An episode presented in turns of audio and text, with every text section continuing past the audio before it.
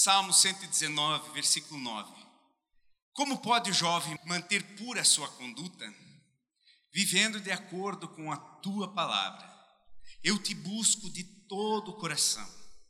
Não permitas que eu me desvie dos teus mandamentos.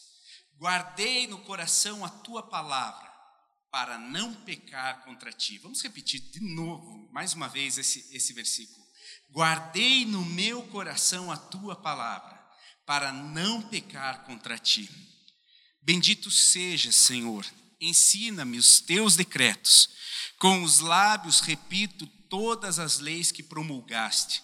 Regozijo-me em seguir os teus testemunhos, como o que se regozija com grandes riquezas. Meditarei nos teus preceitos e darei atenção às tuas veredas. Tenho prazer nos teus decretos. Não me esqueço da tua palavra. Irmãos, eu já ministrei há alguns meses atrás a respeito de guardar o coração. Quem lembra? Quem estava aqui?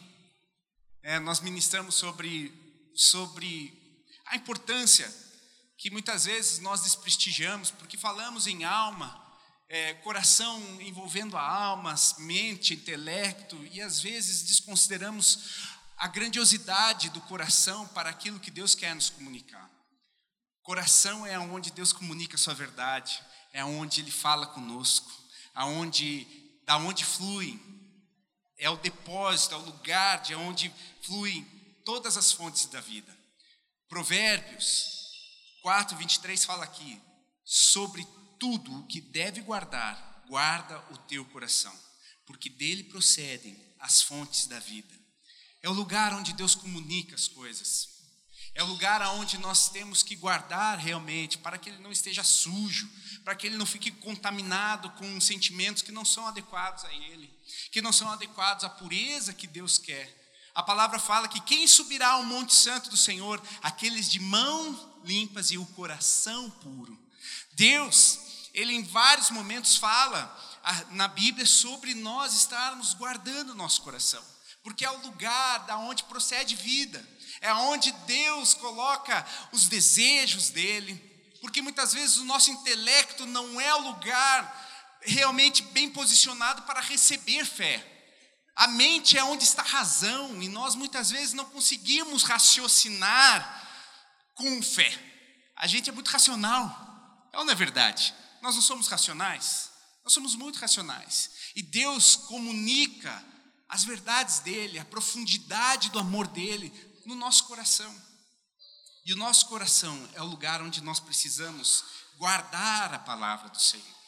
Porque assim como nós falamos há uma semana, há uns meses atrás, Maria, quando via as manifestações de Jesus como filho de Deus, ela guardava tudo aquilo. Ela era um bom depósito, assim como Paulo fala a Timóteo, seja um bom depósito. Você é um bom depósito. E nós precisamos então usar o nosso coração para depositar aquilo que realmente é a vontade de Deus. A palavra dele. A palavra dele deve estar no nosso coração. A palavra dele deve ser acondicionada nos nossos corações. E é isso que esse salmo fala. É isso que nós lemos no Salmo 119, versículo 11. Guardai no coração a tua palavra, para não pecar contra ti. Para não pecar contra. Esse é o lugar onde nós devemos guardar o coração. Guardar a palavra dele. Na verdade, a nossa vida, a nossa vida, ela tem a razão de ser para adorar o Senhor, amém? Você concorda comigo? Você tem essa realidade gravada no seu coração? Nós somos feitos, fomos feitos, fomos formados para adorar o Senhor, para glorificar o Senhor, para exaltar e bendizer. E esse é o nosso, é para que nós fomos formados. Glorificar ao Pai, glorificar ao Senhor e termos a essência dele em nós, a palavra dele em nós, para que isso seja aquilo que emane. Porque a Bíblia também fala, Jesus mesmo falou, aquilo que está, a boca fala que o coração está cheio. Nós somente conseguiremos adorar o Senhor com os nossos lábios, com os nossos lábios, com a nossa forma de viver, com os nossos gestos, se é dentro de nós estiver cheio de vida dele, cheio da palavra dele. A palavra dele tem que estar em nós. O amor pela palavra tem que estar em nós. O desejo, as afeições. Você só se aproxima daquilo que você gosta, não é verdade? Você, quando vai assim, numa doceria, bom, eu me aproximo muito de doces, porque eu gosto de doce. Eu tenho afeição por doce. Eu amo doce. Você já percebeu isso, né? Quando nós nos afeiçoamos a algo, nós nos aproximamos de algo. Eu tenho afeições por doce. Então, eu fico emocionado quando chego perto de uma lata de doce de leite. Veja o meu comentário, fico emocionado quando eu chego perto de uma lata, porque lata já é maior, né? Não é um simples pote. A minha alegria é plena quando é bastante. Será que nós, da mesma forma, temos essa mesma afeição de um pote da presença do Senhor? Ou apenas de um de um pote ou de uma lata? Quanto nós queremos do Senhor? Qual é a nossa feição em relação a Ele? Qual é a nossa feição em relação às coisas do reino e à vontade dEle, à presença dEle? Se você já teve um relacionamento mais íntimo, se você tem um relacionamento mais íntimo com Deus, você sabe o quanto a presença dEle é marcante em nós. Você sabe o quanto a presença dEle é consoladora para nós. Você sabe o quanto a presença dele é refrigério para nós. Se você ainda não teve essa experiência, eu te convido a buscar, a você apresentar as suas afeições a esse Deus vivo, porque Ele é vivo. Ele morreu na cruz, Jesus morreu na cruz, mas ressuscitou ao terceiro dia e hoje vive e reina. E Ele reina. E quando nós convidamos Ele para estar junto conosco, Ele reina sobre as nossas vidas. E quando nós temos né, a, a nossa vida, uma afeição por esse Deus, Ele está em todo lugar nas nossas vidas. Ele está em todo lugar aonde nós trabalhamos, Ele está na nossa casa, Ele está no nosso trabalho, Ele está em todo lugar. E quando nós nos afeiçoamos a Ele, nós sentimos a presença dEle nós sentimos o amor dele, a graça dele, o favor dele, o carinho dele. Quem está me entendendo aqui? Amém? Se porventura você talvez disse, nossa, mas isso é, eu quero isso. Prossiga nesse caminho. Apresente suas emoções e suas afeições a, na, a Ele. E Ele se revelará a você. Porque a palavra buscar-me-eis e me achareis quando me buscardes de todo o coração. Ele é um Deus de amor, um Deus de graça, um Deus de favor. Ele fará grandes coisas na sua vida. Quando vivemos ao lado dele, nós experimentando grandes coisas. Isso não quer dizer que nós não temos dificuldades. Temos dificuldades. Mas temos grandes vitórias, porque ele nos faz mais do que vencedores. Amém? Mas sabe que nós vivemos em um tempo, irmãos, aonde essa afeição que nós poderíamos entregar a Deus, para ter tudo isso, para ter uma vida que glorifique, exalte, seja comprometida. Há muitas distrações, e nós já falamos sobre várias delas. Muitas vezes temos falado aqui sobre é, redes sociais que roubam muito nosso tempo.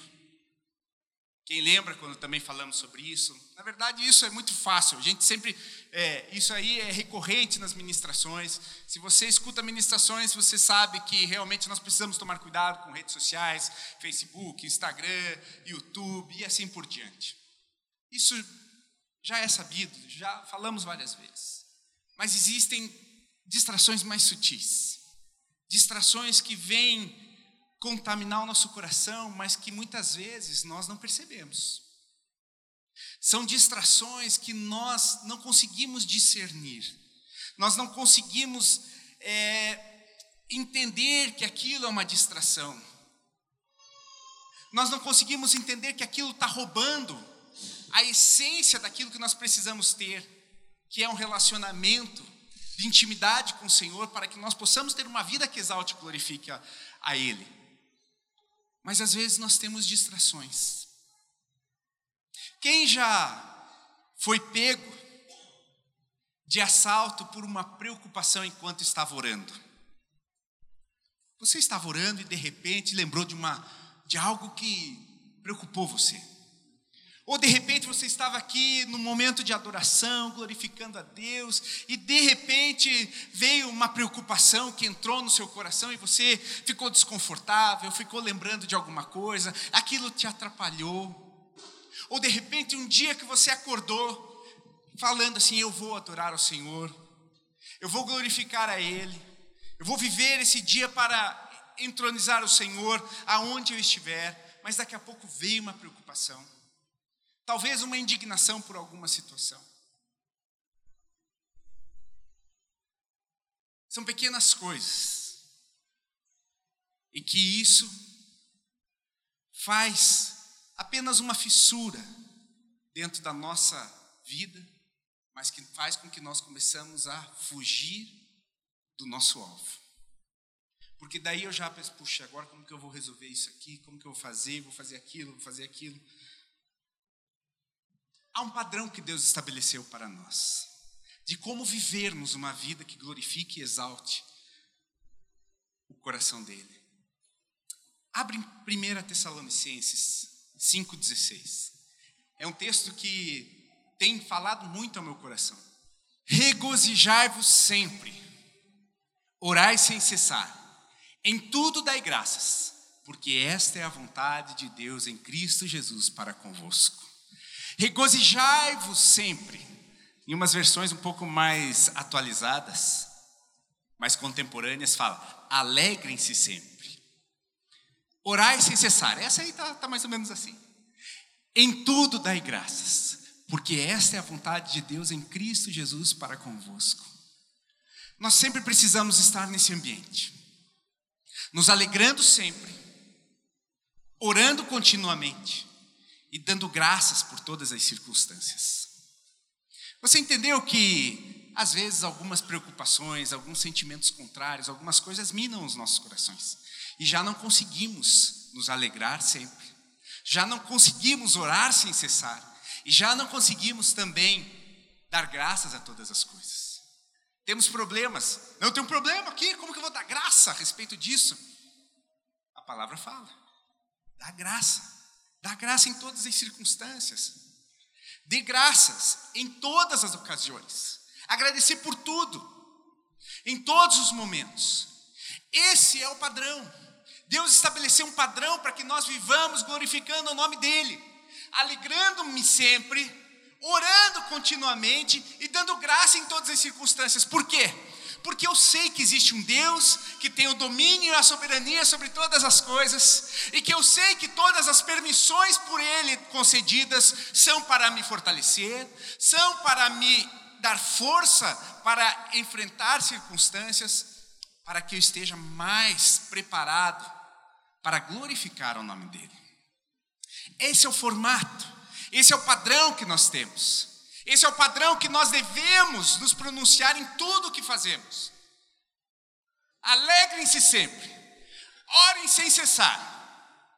A oração em línguas é um instrumento poderoso, um presente poderoso do Espírito Santo para que nós possamos sempre estar conectados, orando, sempre conectados com Deus, sempre ouvindo a voz dEle, sempre entendendo o que Ele quer, sempre discernindo a vontade dEle.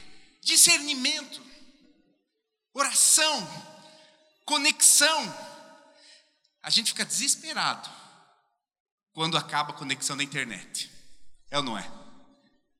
Mas você não tem medo de perder conexão com a voz de Deus sobre a sua vida? Porque é ela que dá a direção para as nossas vidas. Ela que dá a direção. Ela que é o GPS. Se a gente fica tão desesperado quando perde a conexão com a internet, por que não ficamos tão da mesma forma preocupados quando é interrompida a nossa conexão com Deus?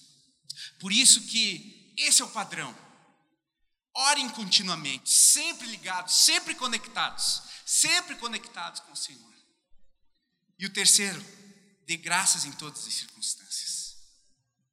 Eu sei que é difícil, irmão. Eu sei que é difícil na dificuldade levantar um glória a Deus. Eu sei, eu compartilho da sua dificuldade. Quantas vezes eu, em momentos de dificuldade, tive muita dificuldade de glorificar a Deus. Mas é isso que Ele quer. Ele quer que eu glorifique. Ele quer que você glorifique. Ele quer que você fale. Ele quer que você celebre. Isso exalta e glorifica o nome dEle.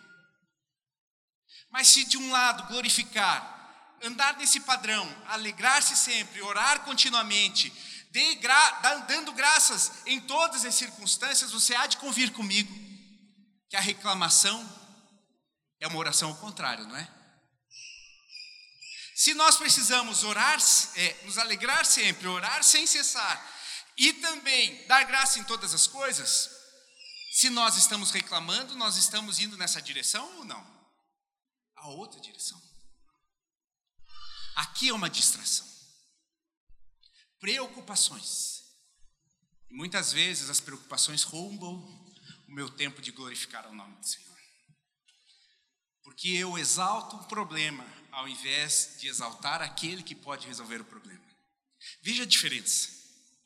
Consiga definir o que, que você está exaltando a cada pensamento seu. Quando você está diante de uma situação de dificuldade, você vê a dificuldade e fala: O Senhor é poderoso para me ajudar e para me fazer vencedor nessa situação. Ou, diante do mesmo problema, você pode falar: Mas que. Por que está acontecendo isso comigo? Que coisa mais terrível! Por que essas situações aí, mas também aquilo, aquilo, aquilo, começa a praguejar. Porque muitas vezes reclamamos. E você acha que esse é o padrão que adora a Deus? Quando reclamamos, quando emprestamos a nossa voz para exaltar o medo, para exaltar a preocupação, para exaltar aquilo que é problema, ou para exaltar aquele que pode vencer todo problema. Ele venceu a morte. Eu sei que tudo parece muito abstrato falando assim. Tudo parece muito fácil quando eu falo aqui do púlpito, e muito difícil quando eu tenho que expressar isso diante de situações e circunstâncias reais da minha vida. Mas eu posso te falar, irmão, que isso funciona. Isso funciona. Glorificar a Deus nos momentos de dificuldade te faz um vitorioso sobre aquela dificuldade. Pode ser que a vitória não venha no primeiro momento, mas você vai criando um ambiente de milagres ao seu redor. Quando você começa a falar, mas Deus é poderoso para resolver isso, Deus é poderoso para mudar essas circunstâncias, Deus é poderoso para trazer transformação sobre essa vida, Deus é poderoso para restaurar essa situação, Deus é poderoso para me ajudar nessas circunstâncias, Deus é poderoso para isso. Deus é poderoso. E assim nós glorificamos ao Senhor. O problema é quando nós falamos o contrário. Sabe o que isso revela? Que nós estamos perdendo a guerra na nossa mente. Ao invés de celebrar o Rei dos Reis, o Senhor dos Senhores, nós estamos celebrando e dando força e vitória quando nos preocupamos e permitimos que a preocupação ganhe lugar nas nossas vidas, nós exaltamos a mentira, nós exaltamos o medo, nós exaltamos circunstâncias adversas. Nós não exaltamos a Deus. Pense a cada momento em que você se preocupa no seu dia, em que você é consumido. Se você é como eu, você tem uma situação que te preocupa, você fica pensando naquilo, meu Deus, agora vamos fazer assim, o que eu tenho que fazer? Tá, tá, tá, você faz isso também?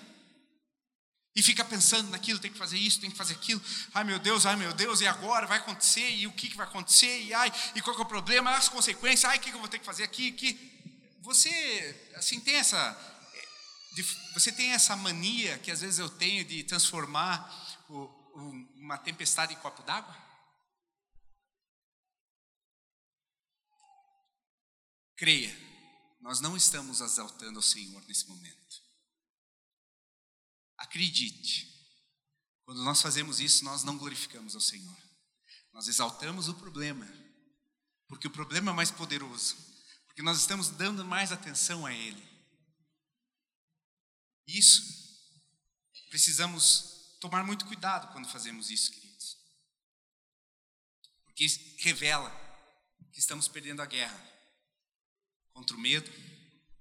Na nossa mente, estamos perdendo a guerra contra a preocupação, contra a derrota, e não estamos celebrando Deus que vive e reina e nos fez mais que vencedores. E muitas vezes, quando a gente entra nesse ambiente onde a reclamação e a preocupação, aliás, onde a preocupação entra na nossa mente, nós às vezes queremos escapar das nossas responsabilidades, é ou não é? E daí fica um ambiente também propício para que a gente possa apontar algum, algum alguém que errou. E geralmente não somos nós. Você concorda comigo? É muito fácil a gente apontar para alguém, a gente é fácil se queixar de alguma situação, é fácil a gente criticar alguma situação, é fácil a gente reclamar de alguma situação, é fácil a gente ter ressentimento. Se o meu casamento não está bem, também, minha esposa não ajuda nada. Ela continua fazendo aquelas coisas. Ele continua não lavando a louça. Ele não dá a botinha. Ele não dá a sandália. Sempre há algo a reclamar. Um ressentimento. Eu pensei que ele ia lavar a louça quando eu me casei. Você visita aqueles sentimentos. Eu pensei que ia acontecer isso. Eu pensei que as coisas seriam diferentes. Tiago 3, versículo 13. Dois tipos de sabedoria na minha versão, NVI. Os dois tipos de sabedoria, assim que o título da NVI fala. Quem é sábio e tem entendimento entre vocês, que demonstre por seu bom procedimento mediante obras praticadas com humildade que provém da sabedoria. Contudo, se vocês abrigam no coração, aonde? Aonde? No coração. Se vocês abrigam no coração inveja amarga e ambição egoísta, não se gloriem disso, nem neguem a verdade. Esse tipo de sabedoria não vem dos céus, mas é terrena, não é espiritual, mas demoníaca. Pois aonde há inveja e ambição egoísta, aí há confusão em toda espécie de males. Mas a sabedoria que vem do alto é antes de tudo pura, depois pacífica, amável, compreensiva, cheia de misericórdia e de bons frutos, imparcial e sincera. Você viu como Tiago fala? Tiago fala de duas sabedorias uma sabedoria terrena e diabólica, que tem uma inclinação para inveja amarga e ambição egoísta. Na versão revista atualizada, essas palavras são colocadas como inveja amargurada e sentimento faccioso. Inveja amargurada e sentimento faccioso. Se você pega esses termos se você pega essas palavras no original, lá no grego, você encontra as seguintes definições para inveja: excitação de mente, ardor, fervor de espírito, zelo, ardor em abraçar, perseguir, defender algo, zelo no interesse de por uma pessoa ou coisa, fúria de indignação, zelo punitivo, rivalidade invejosa e contenciosa, ciúme. Deu para dar uma sentida no que é inveja amargurada? Tipo assim, você viu que a coisa é meio estranha, né? Amargurada, fala assim, amargo, duro, fatal. Sentimento faccioso, olha só o que ele fala. Propaganda eleitoral ou intriga por um ofício. Aparentemente, no Novo Testamento, uma distinção requerida, um desejo de colocar-se acima, um espírito partidário e faccioso, que não desdenha a astúcia, partidarismo, sectarismo. Antes do Novo Testamento, esta palavra é encontrada somente em Aristóteles, onde denota uma perseguição egoísta do ofício político através dos meios injustos. Paulo exorta a ser um em Cristo, não colocando-se acima ou sendo egoísta. Isso aqui é muito importante. Quais são os nossos sentimentos?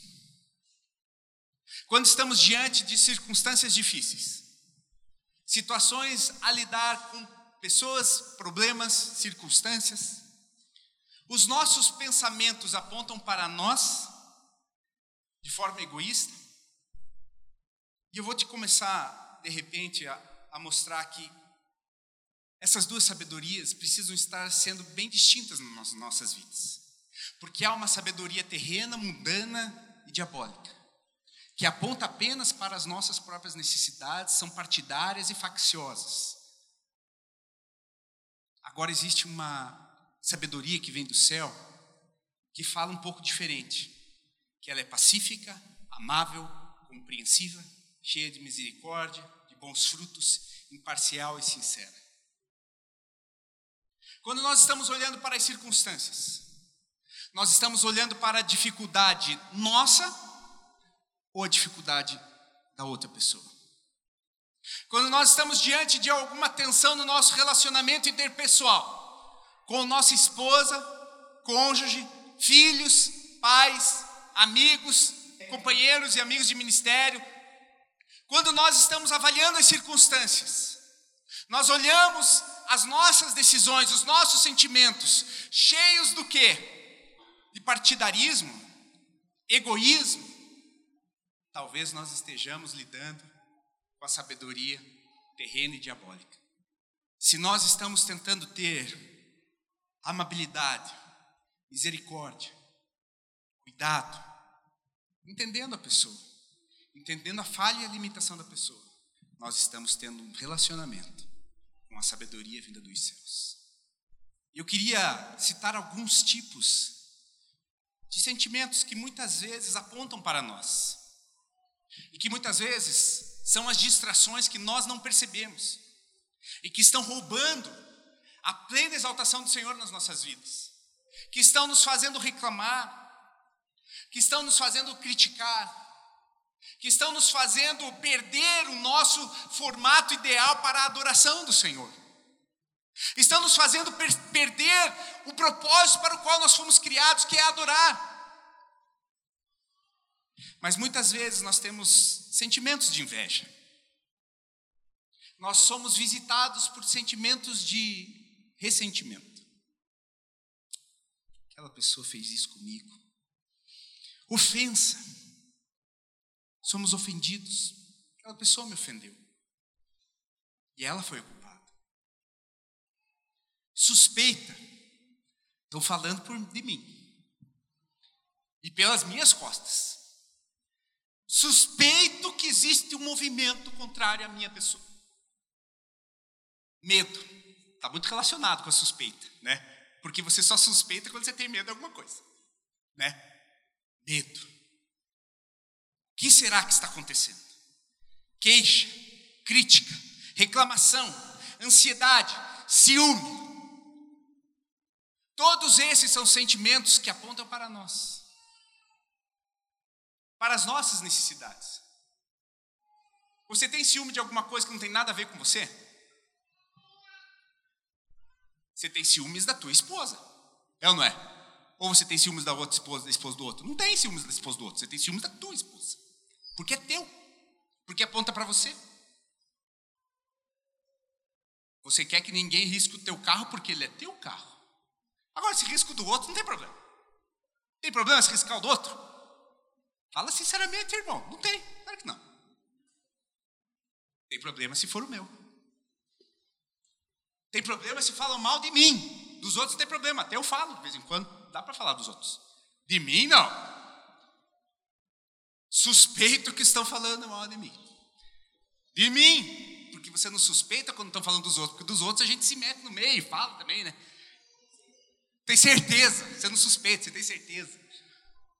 Então, existem dois tipos de sabedoria que nós precisamos ter discernimento de qual delas está operando em nossas reações, em nossas posturas, em nossas dificuldades, em nossas reações diante das circunstâncias. Sabe qual que é o grande problema?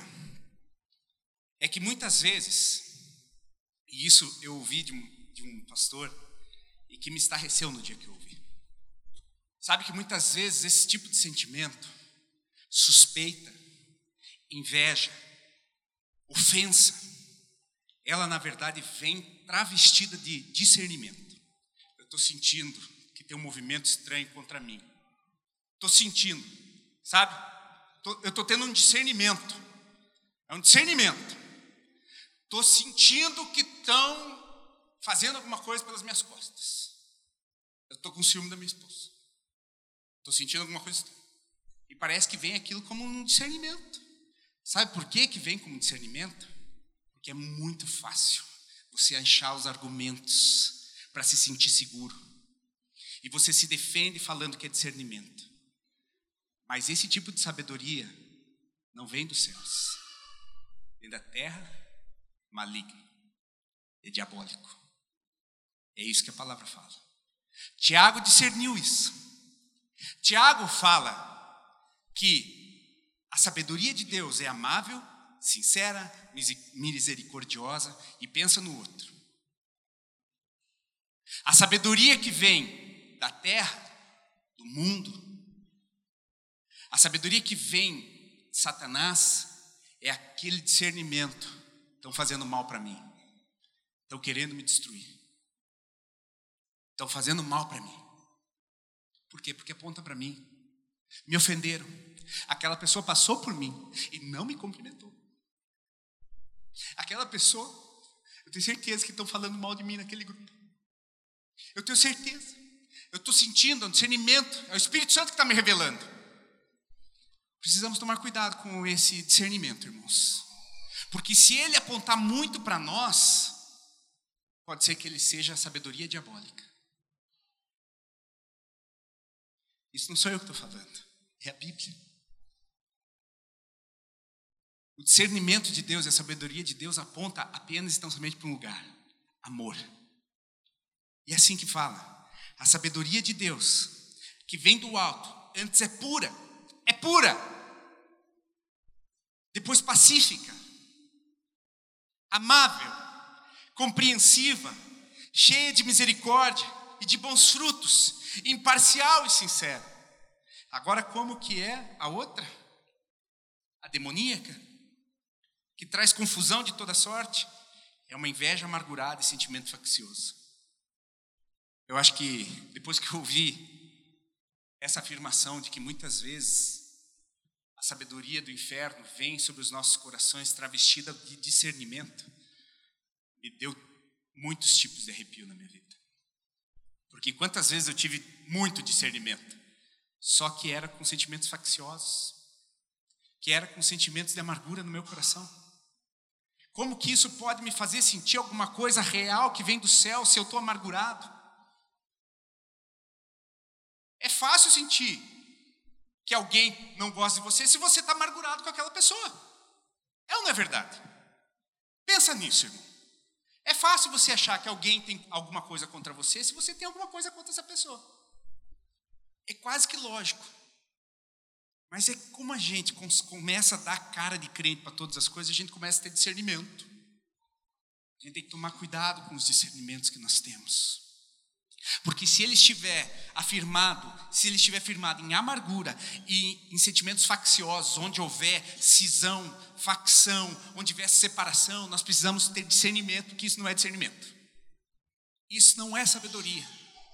A sabedoria que vem do céu é a sabedoria que é amável, é a sabedoria que é pacífica, que é compreensiva, cheia de misericórdia, de bons frutos, imparcial e sincera.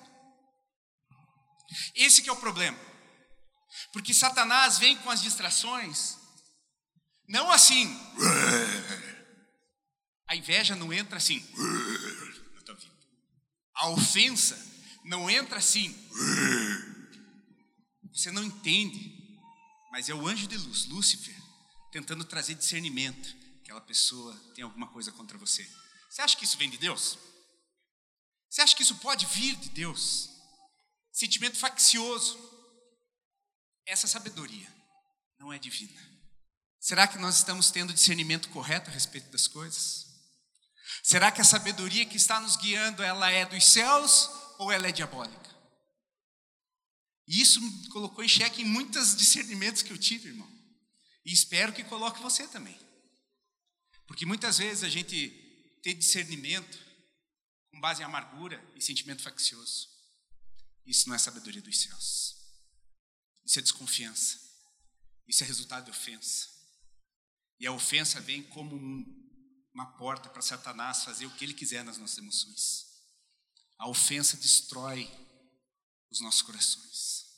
A ofensa destrói a nossa gratidão.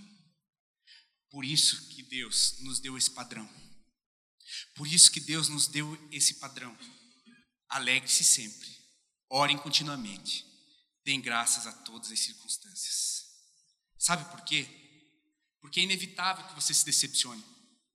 É inevitável que tuas, tuas, as suas, é, as tuas expectativas em relação a alguma pessoa possam ser frustradas. Mas isso não pode dar lugar à ofensa. E essa ofensa dá lugar à sabedoria mundana e diabólica, que desfaz e traz facção, traz à tona amargura, traz à tona situações difíceis. E nós precisamos começar a discernir o que tem nos guiado. Qual é o discernimento? O que tem gerado ansiedade em nós? Ciúme, suspeita, ofensa, medo, ressentimento. E o pior é que quando isso fica muito tempo guardado em nós, isso muda o nosso comportamento, a nossa forma de olhar as coisas, às vezes muda a nossa personalidade. Por isso nós precisamos nos arrepender a respeito disso. Por isso que quando nós percebermos que as nossas reações estão sendo amparadas com sabedoria diabólica, que é cheia de amargura e facção, nós precisamos dar um basta nisso, nos arrepender e profundamente ver o que esse tipo de padrão nas nossas vidas tem gerado, porque muitas vezes a forma como eu trato a minha esposa é proveniente desse tipo de sabedoria que foi impregnada em nossa mente e nosso coração. Muitas vezes eu reajo mal quando eu sinto alguma coisa de diferente, não, não pode ser assim, tal, tal, tal, fico bravo, explodo, faço, tenho reações intempestivas. Por quê? Porque o ressentimento, a amargura, a, a ansiedade está tão cravada no meu coração que ela já se tornou uma forma de eu agir. E nós precisamos nos arrepender de, por isso. Nós precisamos nos arrepender se estamos sendo orientados por sabedoria diabólica. Não, é, não são termos meus, são termos da própria palavra. Deixa o Espírito Santo falar o seu coração hoje, querido. Deixa o Espírito Santo falar o seu coração nessa noite, querido. Nós podemos agir com duas formas ou com medo, que são as declarações do diabo a nosso respeito, ou com amor, que são as declarações dos céus a nosso respeito. Se nós agimos com medo, haverá ofensa, ciúmes, crítica, reclamação. Se nós agirmos em amor, haverá misericórdia, paz, perdão, favor e graça. A gente que escolhe. E assim é que funciona a dinâmica do reino. Deus em Deuteronômio falou assim para o povo: Eis que coloco diante de vocês vida e morte, bênçãos e maldições. Escolhe vida, escolhe as bênçãos, para que você tenha vida e tenha uma vida longa e próspera. Nós fazemos as escolhas. Se a preocupação ganha mais lugar na sua vida, infelizmente, irmão, sabedoria do inferno pode estar colaborando com seus pensamentos. Agora, não estou falando que é ignorar a dificuldade, porque nós temos dificuldades. Mas sabemos que há um Deus que tem poder para transformar todas as circunstâncias. Isso é revelador, irmãos. Eu tenho sido muito ministrado a respeito dessa questão do coração.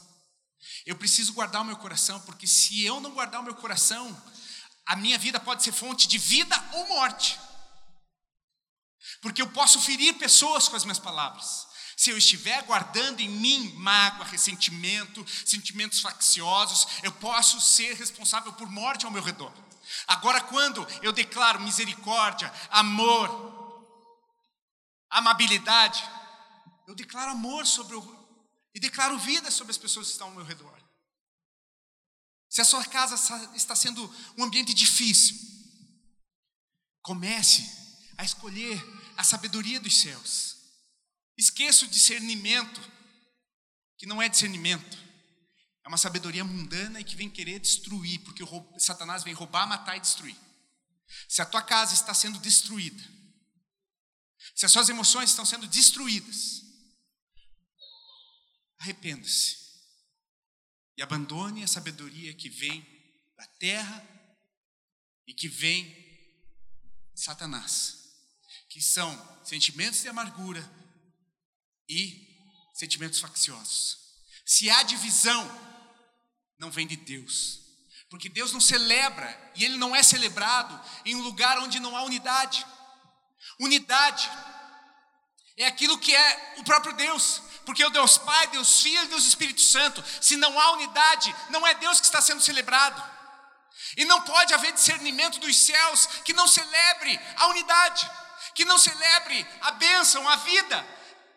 Agora, se a facção está sendo celebrada, se a divisão está sendo cogitada, precisamos entender que tem algo travestido de discernimento, tentando comunicar coisas aos nossos corações e que nós precisamos entender e repreender isso. E nos posicionar. Nos posicionar. Por isso que alegrem-se sempre, orem continuamente, deem graças a todas as circunstâncias. Por quê? Porque a alegria, a gratidão, ela quebra o jugo da mentira. Porque você pode estar triste com alguma pessoa, quem fica triste com alguém aqui? Por quê? Porque nós nos decepcionamos. Mas como nós temos respondido a isso? Com discernimento aquele, estou sentindo que tem alguma coisa errada no ambiente, está querendo me prejudicar. A coisa está. A gente começa a ver o lado ruim das pessoas. É ou não é verdade? Não é muito mais fácil ver o lado ruim das pessoas? Porque a gente vê, não, aquele cara, ele já mentiu para mim aquela vez. Ele já mentiu aquela vez, ele falou aquilo, e aquilo ficou tão marcado dentro de mim que agora eu consigo perceber. Eu tenho discernimento para entender que o cara é mau caráter. Você acha que isso vem de Deus? Segundo aquilo que a gente leu agora? Porque a sabedoria dos céus, ela fala em amor, ela fala em misericórdia, ela fala. A gente não dá chance para as pessoas. A gente não dá chance para as pessoas. Não colabora com a unidade. Olhe para a pessoa. Não, não olhe para a pessoa que tem te ofendido. Não faça isso. Pense na pessoa. Pense na pessoa que te ofendeu. E comece a ver o valor dela. Porque é o valor dela que vai te unir a ela. Sabe por quê? Porque lembra quando eu falei sobre julgo, na ministração anterior que eu falei aqui sobre julgo? Às vezes Deus coloca você para andar com umas pessoas meio difíceis, para que você possa ter uns ajustes, você poder melhorar. Você entende que Deus é bom e Ele te aperfeiçoa no processo? Então, tem pessoas que te aperfeiçoam e bota aperfeiçoamento nisso. Por quê? Porque Deus te coloca do lado dela para você conseguir andar junto com ela, e até que você consiga andar junto com ela, tem muita coisa para arrumar, tem muita coisa para entender. Mas você só vai conseguir entender essa pessoa quando você começar a olhar o lado bom dela. Porque se você começar a dizer, mas para desse compasso, teu compasso está ruim, está difícil, está me doendo, está me machucando. Mas daí você começa a perceber o passo dela é mais lento e mais tranquilo. Ai, então tá bom, então vou fazer assim. Quando você vê o valor, você consegue administrar e ajustar a unidade. Muitas vezes nós nos irritamos com as pessoas. E existem basicamente dois tipos de pessoas. Os zelosos, aqueles que são assim, eu, eu vejo, eu falo assim porque lá em casa é assim. A Tati é aquela animação, dinamismo, tal e pá e tal, e eu já não sou tão. Sou mais subjetivo, mais sensível a algumas coisas, e às vezes dá os descompassos. Já aconteceu isso na tua casa? dá uns descompassos, assim, um faz muito rápido, outro faz mais devagar, pensando melhor, vão cuidar. Né? Até a Júlia falou que puxou um pouco mais a mim esse respeito. É, pai, a professora falou na, na escola que eu sou demorada, mas eu sou caprichosa.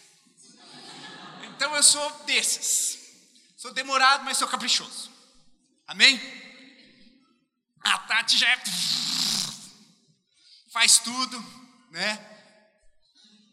E isso é um valor. Há um valor em ser, né? Por que, que eu pedi para ela dar os recados? Porque ela é mais objetiva.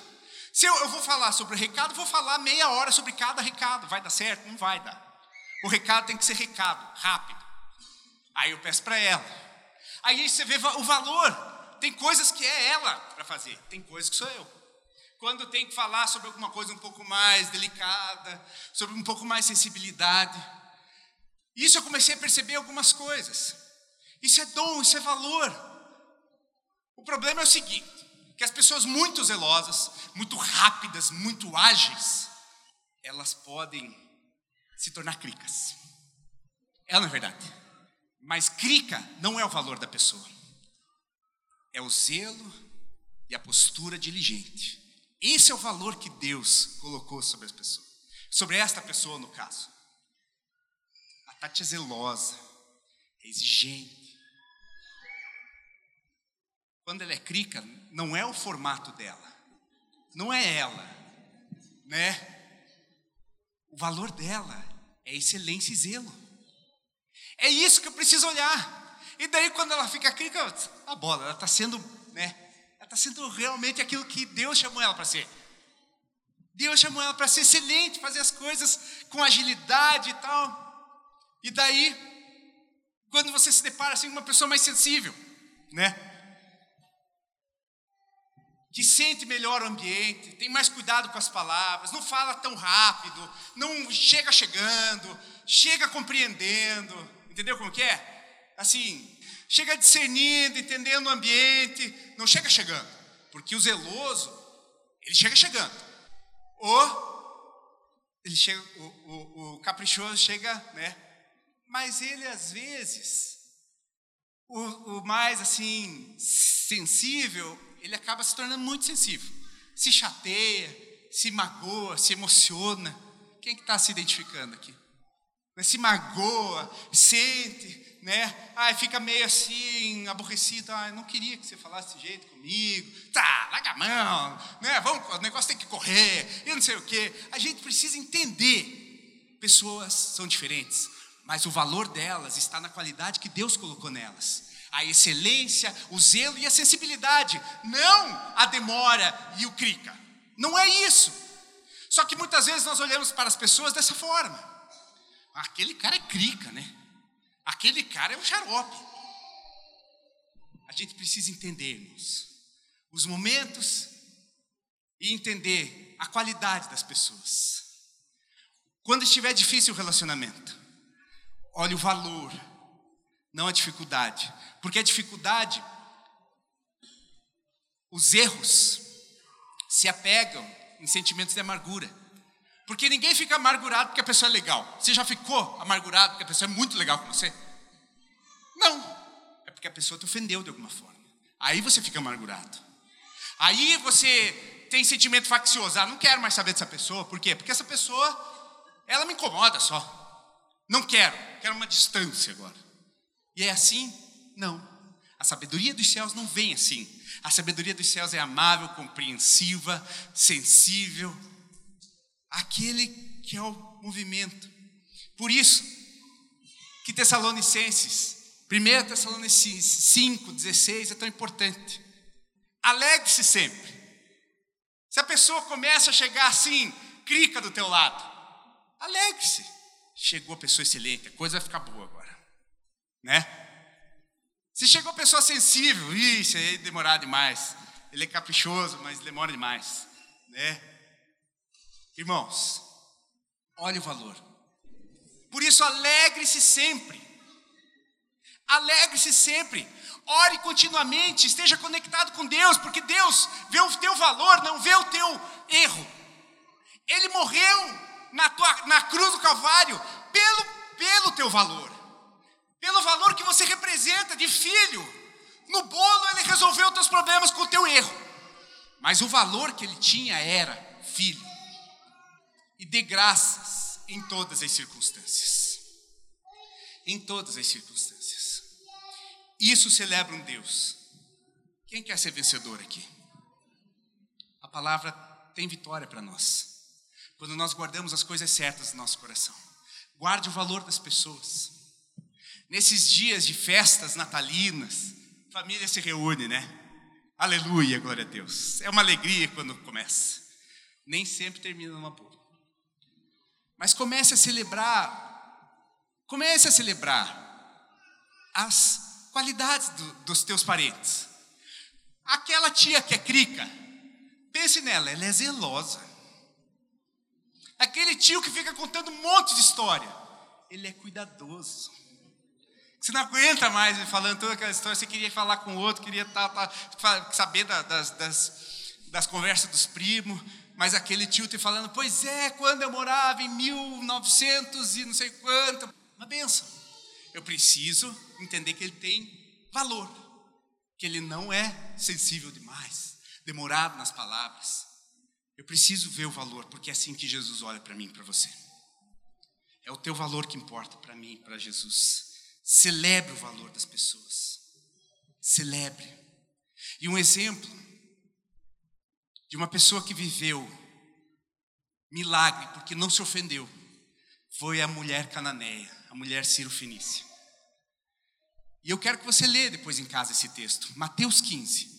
Mateus 15 antes fala dos fariseus, Jesus desce a lenha no coração duro dos fariseus. E depois fala da mulher cirofenícia, a mulher cananeia. E ela fala, ele fala que ela não se importou, que ele falou: "Não, não vou te ajudar. Eu vim para ajudar a casa de Israel. Não vou te ajudar". Mas Senhor, ela não ficou ofendida. Ela achou: "Mas Senhor, até os cachorrinhos comem da mesa dos banquetes, até os cachorrinhos. Se colocou na condição de cachorrinho, se humilhou. Eu preciso da sua ajuda". Ela não deixou a ofensa, ela venceu a ofensa. Ela não deixou a ofensa entrar no coração, porque ela podia dizer, ah, é Jesus, está falando isso para mim, é, é, a Constituição diz que todos são iguais perante a lei, por que, que você não vai aí fazer comigo aqui? Não, ela venceu a ofensa, ela parou com isso, ela não ficou entrando nesse, se eu sou igual, tenho direito às mesmas coisas, e não sei o quê. Porque quando a gente começa com esse discurso é porque a gente está ofendido. Ela não é verdade. Eu tenho direito às mesmas coisas, não sei o quê. Ela não falou isso. Pois é, Jesus, eu sei, mas até os cachorrinhos Come. Ela venceu a ofensa. Ela não ficou parada na ofensa e entrou no lugar onde o milagre veio e a bênção veio sobre a vida dela. Vamos largar a mão de discernimento torto, discernimento que vem do diabo e que só produz amargura, que só vem com base em facção. A gente precisa estar alinhado com a vontade do Senhor, que é amável, que é compassiva, que é misericordiosa. E é assim que nós vamos viver o ano que vem, amém? E esse final de ano também, né? Porque não vamos estragar tudo agora no final do ano, porque senão fica muita coisa para arrumar depois.